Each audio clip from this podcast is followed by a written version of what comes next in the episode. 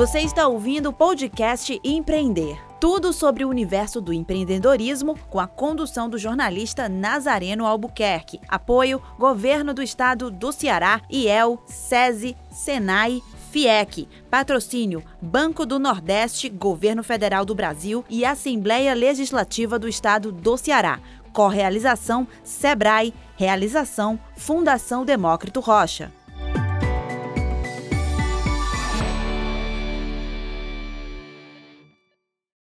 Olá, está começando mais um podcast Empreender. Seguimos em 2021 trazendo informação de qualidade para ajudar você, micro e pequeno empreendedor, a alavancar seu negócio. Neste podcast, você vai conferir dicas e histórias inspiradoras de gente que apostou no sonho de empreender. Para ter acesso a todo o conteúdo do projeto, é só acessar movimentoempreender.com. Neste episódio, vamos falar sobre um assunto que agrada todo mundo. Afinal, quem não gosta de pão, um sujeito não pode ser, né? Brincadeiras à parte, o pãozinho nosso de cada dia faz parte da mesa do café da manhã na maioria dos lares brasileiros. Mas de alguns anos para cá, o insumo está, digamos, meio que diferente. O pão quentinho que tem chegado à mesa dos fortalezenses tem cheirinho e sabor atenuados. Longe da farinha branca e comum, os pãezinhos têm trazido mais que uma moda, têm virado tendência por aqui. Tanto que é crescente o número de padarias e padeiros artesanais surgindo na cidade. Crosta crocante, alvéolos macios e robustos, os pães de longa fermentação resgatam o modus operandi da fabricação original do insumo, com água, sal e farinha. O tempo estendido para fermentar, inclusive, traz benefícios como, por exemplo, a digestão mais acelerada. O jeito pode até remontar ao passado, mas nem por isso as possibilidades diminuem. Pelo contrário, da simbiose entre simplicidade, tempo e paciência, surge uma variedade considerável de pães que destilam complexidade, trazendo um cardápio recheado de opções mais sofisticadas. Inclusive, pães sofisticados são um advento antigo. Escavações arqueológicas mostram que, quando foi destruída pelas lavas do Vesúvio no século I, Pompeia já produzia iguarias bem similares aos pães italianos consumidos hoje fortalecida, a panificação artesanal tem atraído um número crescente de pequenos empreendedores. E para falar sobre este mercado aqui na cidade, a gente recebe neste episódio dois padeiros, Cássio Regis Antônios Coelho e Daniel Aquino de Oliveira. Sejam muito bem-vindos ao podcast Empreender, Cássio e Daniel. Olá, obrigado pelo convite. Vamos falar um pouquinho aí sobre panificação artesanal, é sempre uma alegria. Eu também, é, é um convite é, satisfatório demais para mim. É, falar de, de, panificação sempre é bom. Pão, porque é pão é bom demais, né? Eu queria que vocês começassem é. contando, Cássio e Daniel, é, como é que vocês foram parar na padaria, né? De onde vocês vêm, qual era a área de atuação e como chegaram aí à padaria. Começa, eu começo. É, eu, eu, na realidade, é, tem uma história é, com, a, com, a, panificação relativamente recente. É, eu era profissionalmente eu me formei em contabilidade, né? Isso lá em 2000 e 2000 não, né? 1900, né? Do, do século passado. Então, formei em contabilidade, atuei na área por mais de 20 anos. É, já né, tinha escritório de contabilidade, já presidi algumas entidades é, do segmento, do sindicato, do conselho. E depois que eu terminei o mandato 2013, uh, que eu vamos dizer, voltei mais para a área, para a empresa e tudo mais, eu comecei a, a questionar, né, sobre sobre a minha atuação, sobre o que é que eu gostaria de ter, de fazer no resto da vida, né? Eu acho que a gente tem isso em alguns momentos da vida. E eu, eu vi que gostaria de mudar de área né, e comecei a fazer um trabalho de pesquisa, uh, de, de, aprofundamento pessoal, né, de autoconhecimento, para buscar algo que, que eu não tinha na realidade, né, exatamente. E aí comecei a entender que eu queria trabalhar com alguma coisa na área de alimentação, não exatamente ainda naquele momento a panificação, é, mas né, para descobrir isso eu tirei um período, acho que mais de um ano, um ano e pouco, para estudar, então fui fazer curso em várias áreas, né? fiz curso de cozinheiro, fiz curso de padeiro, pizzaiolo, de doce, uma série de cursos, E comecei a, entender e a descobrir a panificação, né? comecei a me apaixonar por esse mundo, comecei a estudar. E aí veio é, juntando duas coisas, que é, é, é, o gostar da, da área de alimentação né? e o empreender. Eu sempre tive esses dois, né? É, esses, esses dois viés aí para decidir, porque não adiantava eu querer fazer algo que não me desse condição de empreender, né? de ganhar dinheiro, de viver daquilo. É, naquele momento eu entendia que se eu fosse para é, ser cozinheiro, para colocar um restaurante, alguma coisa assim, era algo muito mais difícil naquele momento. É, e aí foi numa época que começou a, o mercado de panificação artesanal a, a, a, crescer no Brasil, né? No Brasil e no mundo todo, eu acho que é um, é um movimento é, mundial, não é só aqui no Brasil, é onde o resgate da, da padaria, da, da, dos processos de fermentação mais longos e tudo mais. E aí eu comecei a, a de fato, a entrar na, na panificação nesse momento. Tu, Daniel, como veio parar na padaria? Acho que foi um, foi um longo processo o meu, foi um pouquinho mais, mais conturbado, né? Eu comecei, assim, eu, eu, eu, eu, é, quatro, passei quatro anos fazendo direito, e chegou um certo ponto da minha vida que eu não me, não me via é, sendo advogado, trabalhando nessa área. E foi um momento que eu comecei a, a querer cozinhar em casa, e depois comecei a ver isso uma oportunidade, né? Aí depois aí eu queria logo em 2008 para 2009 fazer alguns cursos e tudo mais.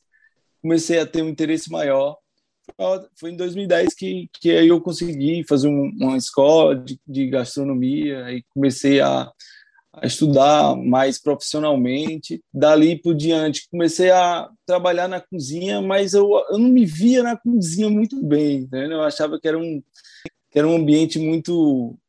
É, não era muito próprio para mim. Eu me sentia que que existiam outras formas de, de, dentro da gastronomia que poderiam me agregar mais.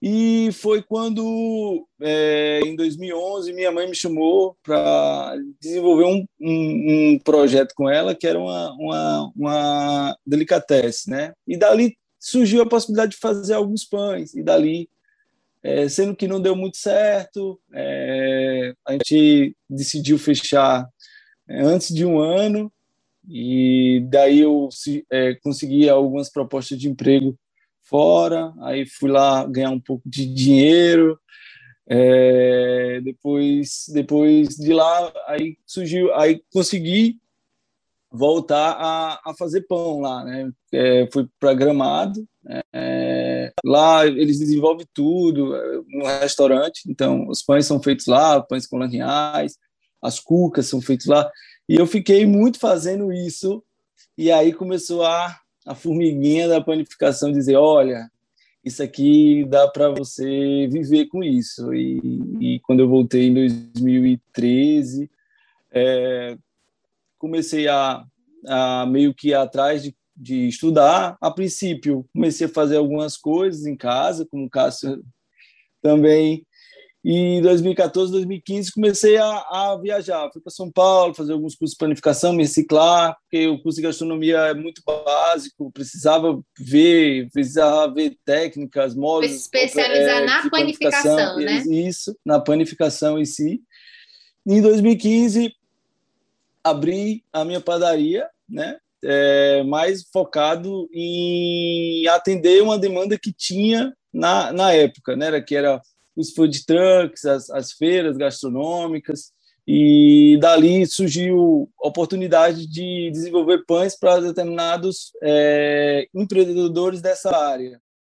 Eu queria que vocês me falassem um pouquinho sobre essa questão. Quem está nos ouvindo e que ainda não conhece né, a fermentação natural, ou que começou agora a, a, a entender melhor, o que, que diferencia, né? A gente fala muito sobre o sabor, né? Porque, para mim, por exemplo, o sabor é algo muito marcante e diferente. Um carioquinha, eu nunca mais vi um carioquinha, o convencional, da mesma maneira, né? Até falei para o Cássio, Cássio, falta só o carioquinha, né? Lá na Grão da Linda, porque carioquinha é tipo a paixão nacional, digamos assim, né? E como é que, qual a diferença, né? O que, que diferencia um pão, aspas, comum de um pão de longa fermentação? Bom, o pão de fermentação natural, né, os pães sourdough ou de massa azeda, são pães que utilizam um fermento que é naturalmente desenvolvido. Né, então, é, um, é uma cepa de, de, de, bactérias, leveduras que são é, desenvolvidas a partir de, basicamente, farinha e água. Então, elas são captadas no ambiente e, se, e, e a gente vai desenvolvendo um fermento, que é o levain, mais conhecido, acho que o nome mais conhecido aqui seria o levain. É, e aí a gente usa esse, esse fermento né, num processo de produção mais longo. Então, você tem um tempo de maturação do próprio fermento em si. Né? Ele desenvolve nesse processo de fermentação é, uma, uma, certa acidez. Então, os pães de fermentação natural ele tem uma certa acidez diferente do pão é, comum, né, de fermentação rápida. E essa acidez ela ajuda no processo de digestão também. Então ele é um pão que ele é mais fácil de ser digerido, né? Ele já tem, né, uma, a quebra do, das proteínas é, no processo de fermentação é, adiantado. Então para o nosso organismo é, é mais fácil, né, de ser ser consumido esse pão. E ele tem algumas características, né? Ele acaba é, trazendo algumas características para o pão, que é, é determinados pães uma casca mais crocante, né? Dependendo da hidratação do pão, você tem é um pão mais alveolado, né? com, com uma, um, dizer, um pão mais leve. Então, é, um, é, uma, é uma, diria que é um processo de, de, de produção que ele é mais saudável. Né? Os pães tradicionais, ele tem uma fermentação muito rápida, normalmente uma hora, uma hora e meia no máximo. É, os pães fermentam e são assados, então essa essa rapidez com que, que o processo acontece, ele acaba, é, quando a gente consome esses pães, né, esses pães rápidos, eles acabam trazendo algum tipo de, de malefício, né, de, até mesmo para a digestão, você sente azia, né, você, tem, você tem um desconforto, é, tem gás, gás e tal, que os pães de fermentação natural eles acabam não tendo. Então, a própria é um, é um farinha, de... né, que, que é utilizada, são farinhas que têm uma qualidade superior, né, que são farinhas, é, é, tanto as farinhas sem ser farinha de trigo, como é, trigo sarraceno, enfim, como outros tipos de trigo, como até o próprio trigo é diferenciado, não por ser de fora do país, né, não por ser da França ou de qualquer lugar, mas pela qualidade mesmo do trigo, né, eu percebo essa diferença também, né, inclusive uhum. na própria digestão, inclusive no, no próprio no sabor do pão, tudo é diferente, né? É, é exatamente. O, o trigo ele é, ele é, ele é o, a base total do pão, né? Então, basicamente, o, o trigo e a água, é, sem eles não existiria pão. Pão que a gente vê hoje, o pão fofinho, alveolado. É, lógico que tem outros pães com outras farinhas, mas vamos se concentrar no, no pão mesmo que a gente conhece, do dia a dia mesmo.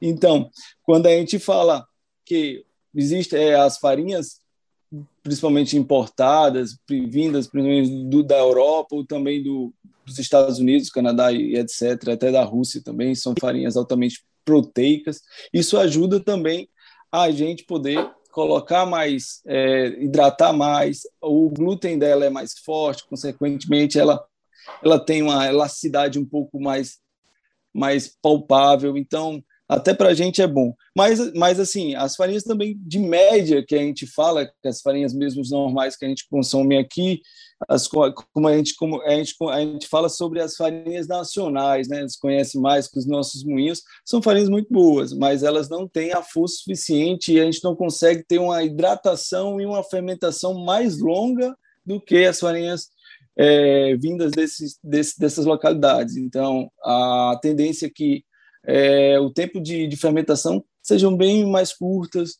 do que as farinhas é, que têm uma, um percentual maior de, de proteína. Gente, aqui que, é vocês, aqui que vocês atribuem essa mudança, digamos assim, no paladar do fortalezense, das pessoas no geral, né? Já que, como o Cássio lembrou, é um movimento, digamos, mundial, assim, desse retorno ao aspas, né? Pão original.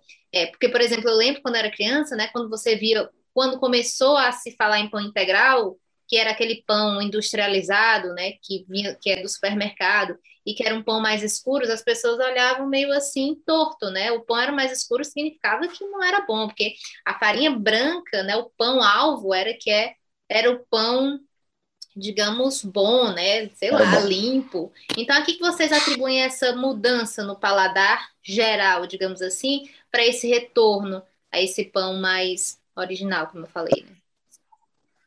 Eu, eu entendo que é principalmente a disponibilidade do pão. É, você tendo a possibilidade de comprar, de conhecer, né? você ter, tendo padarias que produzam esse pão, né, determinado produto, eu acho que, que torna é, as pessoas passam a conhecer e aí tem condição de comparar né, os produtos e ver, é, conhecer e, e, passar a consumir. É, até pouco tempo atrás, se a gente pegar aqui em Fortaleza, pelo menos, ah, de 2015 para trás, a gente não tinha, 2014, a gente tinha pouquíssimas opções de pão de fermentação né? natural. A oferta né? faz, não, né? não, havia né, no mercado. Era então, pequena mesmo. Né? Então, é, tinham algumas, é, né, tinha algumas padarias é, que faziam pães especiais, mas, na verdade, era, era o mesmo pão é, comum, com modelagem diferente. Modelagem Só mudava maior. meio que a forma, né? O formato. É, chamar de de italiano, né, e tal, mas era o mesmo pão, assim como o croissant também, né? A gente hoje em dia é, as, até as padarias tradicionais entenderam que o produto precisava melhorar, né? E, a, e, e começou esse esse né, as padarias artesanais produzindo croissants com manteiga, né, que era uma coisa que se dizia impossível fazer em Fortaleza, pelo clima, calor né? e tudo mais, né? É, não, não pode, não existe croissant. Então, era um pão enrolado, é. né? Uma massa de brioche, uma, é, é, com é, margarinizada, né? com manteiga, né? É, e aí, hoje, o croissant, ele, ele mudou de patamar. Então, as padarias comuns que faziam aquele croissant é, antigão, né? Que era recheado com frango, enchia de coisa dentro. Tava mais né? para um salgado, e, né, Cássio? É, era o salgado enrolado, né? Então, então, isso eu acho que eu acho que vai muito da oferta, né? E, e aí as pessoas passam a entender e, a, e aí eu acho que o mercado todo se valoriza, né? Até que as padarias que fazem, que não, que não se preocupavam, que não trabalhavam com esse tipo de pão, passaram a fazer, né? E, e eu acho que é um movimento sem volta, assim. Eu acho que, é, que a gente subiu de patamar né, no, produto panificação. É, eu acho assim, eu, eu acho que, que é, é, esse, essa mudança do paladar do cearense, eu, eu acho que não só, não só na panificação em si, nem, nem só nas padarias, mas no geral teve uma mudança muito drástica. Assim, o, o artesanal é, hoje é, é, é, consumível, né? Antigamente era muito difícil você ser artesanal, ser pequeno, para poder é, se colocar frente a frente com uma pessoa que tem uma, um, um um porte maior, principalmente um espaço maior, uma, uma, um, uma estrutura maior, era bem mais complicado. Mas o artesanal hoje, é, as pessoas querem, querem ter uma coisa mais natural, um, um produto de, de qualidade, um produto mais acabado. Então, é a busca do cearense. Eu acho que a cearense, não só no pão, mas na carne, e você vê hoje várias boutiques de carnes hoje é, desenvolvendo, é, trazendo produtos que não chegava muito aqui, né? Tipo, e isso, isso Os consequentemente isso né? Que hoje a gente já começa embutidos. a ver as charcutarias, né? Que antes ninguém falava em charcutaria. Não, né? ninguém falava. Então, hoje o artesanal hoje, não só aqui no Ceará, mas eu acho que no mundo hoje está muito em moda, né? Então, e a gente está nessa onda, né? A gente está tentando surfar e é muito gratificante, né? A gente fazer um, um produto que a gente, no, é, a gente tenta dar o máximo é, de potencializar o produto ao máximo. Isso aí é, é o que a gente tenta fazer todo dia, né? Então, o artesanal não está preocupado não tanto em lucro, mas sim em, no produto em si. Entendi. Eu falei que charcutaria, né? Charcutaria são a, uhum. os locais onde fabricam os embutidos, que eu falei charcutaria aqui, o Caio riu aqui atrás Aí eu fiquei pensando, será que todo mundo sabe o que é charcutaria? Né? Charcutaria são esse, essas pessoas que fabricam os embutidos de maneira artesanal, né? Tipo, a linguiça, ao invés de você comprar a industrializada, né, cheia de insumos e aditivos, você compra ali do pequeno que está fazendo de uma é, maneira exato como se fosse o pão também, de uma forma artesanal, artesanal, mais saudável, né? Enfim, como é que vocês enxergam esse mercado hoje, né? Da panificação, da padaria artesanal, da panificação artesanal, ela ainda tem muito a crescer. E eu já vou fazer duas em uma, porque a gente está já terminando o tempo do nosso podcast, que é, é sobre o preço. Né? Vocês acham que em algum momento vai ser possível a gente fazer, a gente ter um pão artesanal? À medida que acho que sim, né? À medida que vai crescendo o, o a a quantidade de padeiros artesanais, um preço, digamos assim, mais acessível a todo mundo? Porque, por exemplo, hoje nos pães que eu compro, eu gasto pelo menos 50 reais por semana por, de pão. Isso quando eu compro uma vez por semana. Se eu comprar duas, esse preço vai aumentando, né? Então, são essas duas perguntas que eu queria que vocês respondessem. É, eu, eu, assim, eu acho que é um mercado em crescimento. Né? A gente tem, tem é, muitas possibilidades de trabalhar com pão.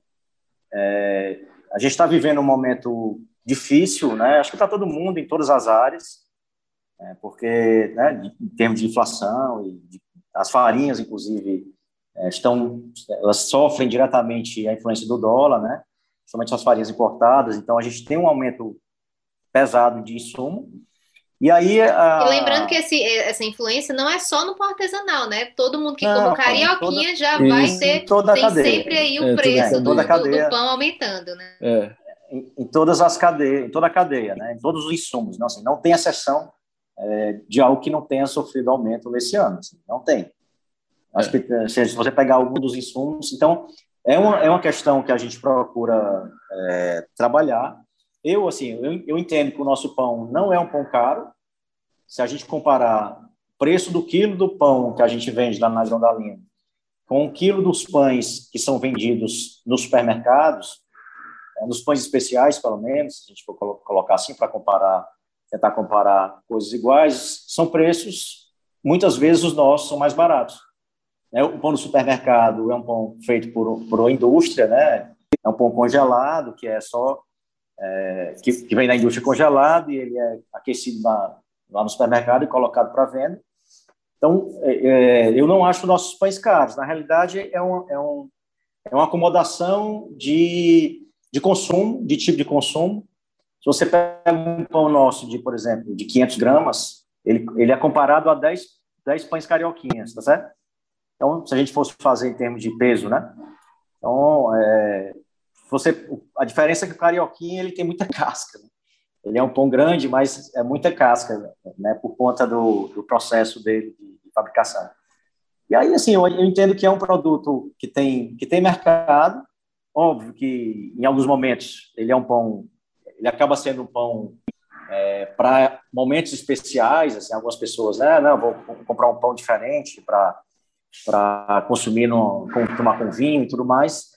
Mas, na realidade, eu entendo que se a gente bem consumir o pão, eu, eu compro um pão, fatio ele e uso ele no dia a dia, né, é, é, bem mais interessante pelos benefícios que ele traz né, do, que, do que você comprar um, pão é, mais simples. Né? Eu entendo isso. E eu acho que é um mercado crescente, assim, os restaurantes ah, entenderam que precisam é, oferecer um produto de qualidade, né? as hamburguerias, a gente está vendo esse movimento das hamburguerias buscando é, um, e isso agrega valor ao produto final também, né? Você comprar Sim. um hambúrguer a... hoje que você tem isso. um pão brioche de fermentação é outro hambúrguer, né? Com certeza, assim. Eu, eu acho que o Daniel trabalha muito nesse mercado de hamburgueria, né? E, e eu confesso que eu, quando vou consumir um hambúrguer, assim, em alguma hamburgueria, eu procuro saber de onde é o pão. É, a, a, carne, eles, as hamburguerias se preocupavam muito com a carne, com os molhos é e tudo mais, é. e o pão era deixado de lado. Né? E hoje a gente vê, vê essa preocupação né? É, de algumas hamburguerias e eu procuro saber de onde é que é. Muitas vezes a gente, é, lá na, na Grão, recebe é, pedidos né, de coisas, a gente indica até o, é o Daniel, muitas vezes a gente indicou ele, porque tem expertise, é, o volume que a gente não conseguia atender e, porque eu entendo que a gente precisa ter esse, essa melhoria também no mercado, aí, nessa, nessa área de hamburgueria.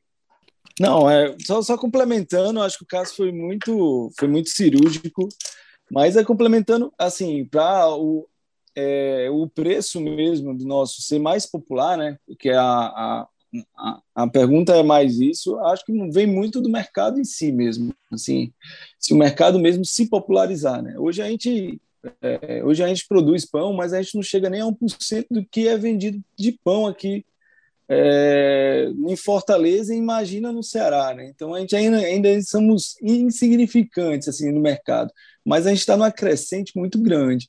Eu possivelmente a gente vai conseguir almejar algum tempo ou, ou até pode até ser um acelerador muito disso, porque a gente, é, todas as padarias artesanais estão em fase de crescimento, um crescimento muito saudável, a gente pode é, almejar alguma coisa satisfatória. Consequente isso, na ponta, a gente consegue baixar o, o valor, né? dependendo muito da nossa popularização, que a gente conseguir vender mais, a gente conseguir é, ter uma, uma margem maior de, de, de, de, faturamento, aí a gente consegue ter uma, uma baixa na, na, na, na nosso, no nosso custo, né? Custo operacional, isso, custo de tudo, a gente consegue ter um, uma baixa em relação a isso. Mas a gente hoje a gente sabe que o mercado ainda do consumo mesmo cearense e fortalezense ainda são os pães industriais que ainda tomam de conta. A gente ainda está em fase ainda de, de, de, crescimento, mas acredito eu que, que a gente vai ter o nosso espaço cada vez maior no, no mercado. Eu não tenho dúvida. Inclusive, eu não troco mais o meu artesanal por nenhum outro pão. É, é, eu tenho uma pergunta e um desafio muito rápido. Cada um vai ter tipo meio minuto para responder, porque senão a, a, o nosso tempo aqui já extrapolou muitíssimo. Mas a última é: é fácil, fácil assim, né? É fácil viver de pão? É preciso um grande investimento para entrar nesse segmento? Eu acredito que não. Eu acho que é, é, você tendo coragem para fazer, para começar, eu acho que é o maior desafio. É ruim, o início sempre é muito pesado, acordar cedo, você às vezes não está acostumado à rotina de uma padaria, mas acredito eu que não seja, não seja uma coisa cara. Eu acho que o caro mesmo é, é a força de vontade que você tem para empreender, para fazer o pão, para estudar, principalmente. Não precisa você viajar. Eu acho que hoje, com as nossas tecnologias que a gente tem hoje, a gente consegue em casa mesmo estudar, desenvolver produtos muito facilmente, como era antigamente, era bem mais difícil, a gente tem que se deslocar para os locais, para trás de, de conhecimento. Mas eu, eu, eu acredito nisso, eu acredito na, na, na coragem de, de, de desenvolver um, um, projeto. Eu acho que não só um projeto, mas sim é, um projeto de vida. É isso aí. Eu vou deixar o Cássio falar, senão eu falo demais. É, eu acho que é possível né, é, viver de, de fazer pão. É, como o Daniel falou, é preciso estudar, é preciso ter coragem, né, porque não é, uma, não é uma profissão fácil, nem de longe é fácil. É, eu diria que são duas coisas totalmente diferentes, você aprender a fazer pão, saber fazer pão, e viver de pão, né, ser, ser empreendedor do pão, são coisas totalmente diferentes. Como qualquer área, né, eu acho que tem essa divisão. Então é importante entender o que é que quer. No caso da gente, eu acho que o Daniel sofre também disso. A gente tem hoje uma necessidade de, de pessoas que queiram trabalhar na área, né, que não só, ah, não quero ser só dono de padaria, ou eu quero ser padeiro e tudo mais. A gente não é. tem, tem dificuldade de encontrar profissionais hoje é, com especialização nessa área, então é, um, é uma dica que eu dou, né? Eu acho que é um mercado que está crescendo também. Empre, intraempreendedorismo, né? Eu acho que é importante. E eu acho que é, é estudar e, realmente se dedicar. Mas eu, eu, entendo que as padarias estão de portas abertas aí, né? Para quem quiser conhecer e, e entrar na área. Eu acho que o melhor caminho é esse. Então a gente está chegando aqui ao final desse episódio já com essa dica aí né, do Cassius, para você que pensa em seguir aí como padeiro, tem uma demanda aí, né, crescente por padeiros aí nesse segmento, principalmente das padarias artesanais ou padeiro no geral que vá ser aí moldado, né, pelos padeiros artesanais Mo aí, o Cassius, o Daniel. E eu queria que vocês deixassem aqui para finalizar, claro, já agradecendo a participação de vocês aqui no podcast Empreender, as redes sociais, né, onde o pessoal encontra Grão Dalino, Daniels Bakery. É, não, a gente, a gente trabalha muito no Instagram, né? Daniel Underline Bakery. É, a gente está lá, a gente solta todos os, todas as semanas a nossa fornada, né? São as fornadas semanais. Entrega sempre nas terças, nas quintas, nas sextas. E as pessoas que querem desenvolver projetos ou, ou empreendimentos assim na área alimentícia, como restaurantes, hamburguerias, a gente também recebe é, a gente recebe muito é, as pessoas para desenvolver pro, é, produtos, né? Produtos na base de pão, né? A gente também faz esse esse trabalho bacana que está sendo muito bacana, tá sendo muito. A gente está em várias casas muito boas e se Deus quiser vai as coisas vão melhorar depois quando passar essa pandemia. Então é, é isso. As, lembrando que as fornadas, né, pessoa física e da Daniels Bakery é te, as terças, quintas e sábados, não é isso? Sábados, isso. Terças, quintas e sábados. Cássius? É, nós, nós temos é, duas formas de trabalhar na Grondalino, né? Fiquei o convite para todos conhecerem. A gente funciona de, de segunda a sábado, com fornadas diárias, é, com produtos diferentes a cada dia. Então, né, a gente tem, tem a possibilidade de, também de delivery ou de retirada, pronta entrega lá na loja. Uh, o Instagram é Grão da Linha Artesanal, né, para quem quiser acompanhar e ver é, os produtos que vão ser feitos a cada dia. Uh, a gente fica ali na Coronel Jucá 253, na Vajota. Em breve vamos ter em outra, uma outra loja, né, aqui na, também aqui na Aldeota. E também atendemos ao, ao segmento de pessoa jurídica, né? Então, assim como o Daniel, eu acho que é, a gente começou ao contrário, né? Ele começou mais no, na pessoa é. jurídica e veio para a física, e a, e a gente está no caminho ao contrário. É, mas porque são demandas que o mercado tem, tem é procurado desenvolver, né?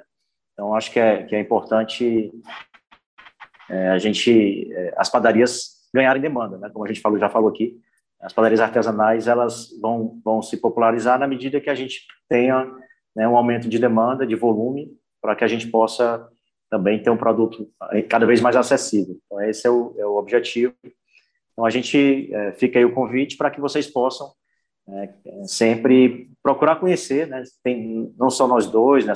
tem várias outras padarias que têm feito um trabalho muito interessante e o importante é que o segmento se fortaleça, né? que, que a padaria artesanal se fortaleça, para que a gente tenha a possibilidade também de trazer insumos diferentes, fornecedores de matéria-prima, fornecedores de farinha, tem o interesse de vir para cá também, de trazer outros produtos, né? para que a gente possa é, desenvolver produtos cada vez melhores.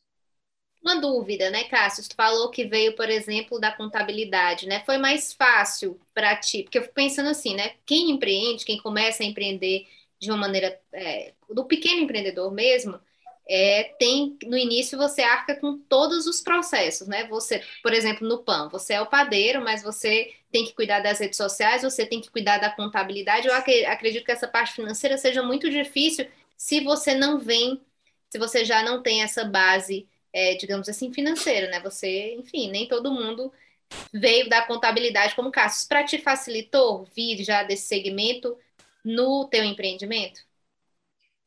Eu acho que facilitou é, no entendimento da, da, do modelo tributário que a gente tem hoje no Brasil, né? Que não é uma coisa muito simples.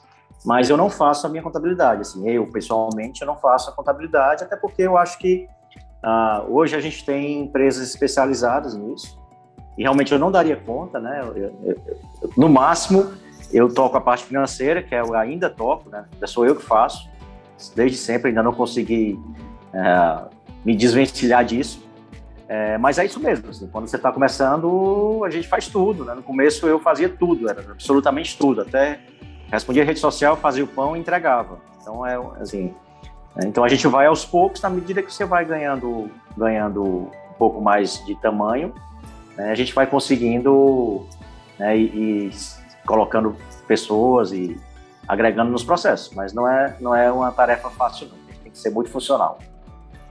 Aí veio eu indo embora de novo no episódio, né? Eu queria agradecer novamente aqui Daniel, Daniel Bakers, né? Cassius da Grandalino, pela participação no podcast Empreender. Lembrando que o podcast Empreender tem muito mais conteúdo. Para acessar, basta entrar em movimentoempreender.com que lá você tem acesso a tudo que a gente tem feito no Empreender e muito em breve a gente começa também o nosso curso sobre marketing digital. Esse episódio vai ficando por aqui. Até a próxima. Tchau!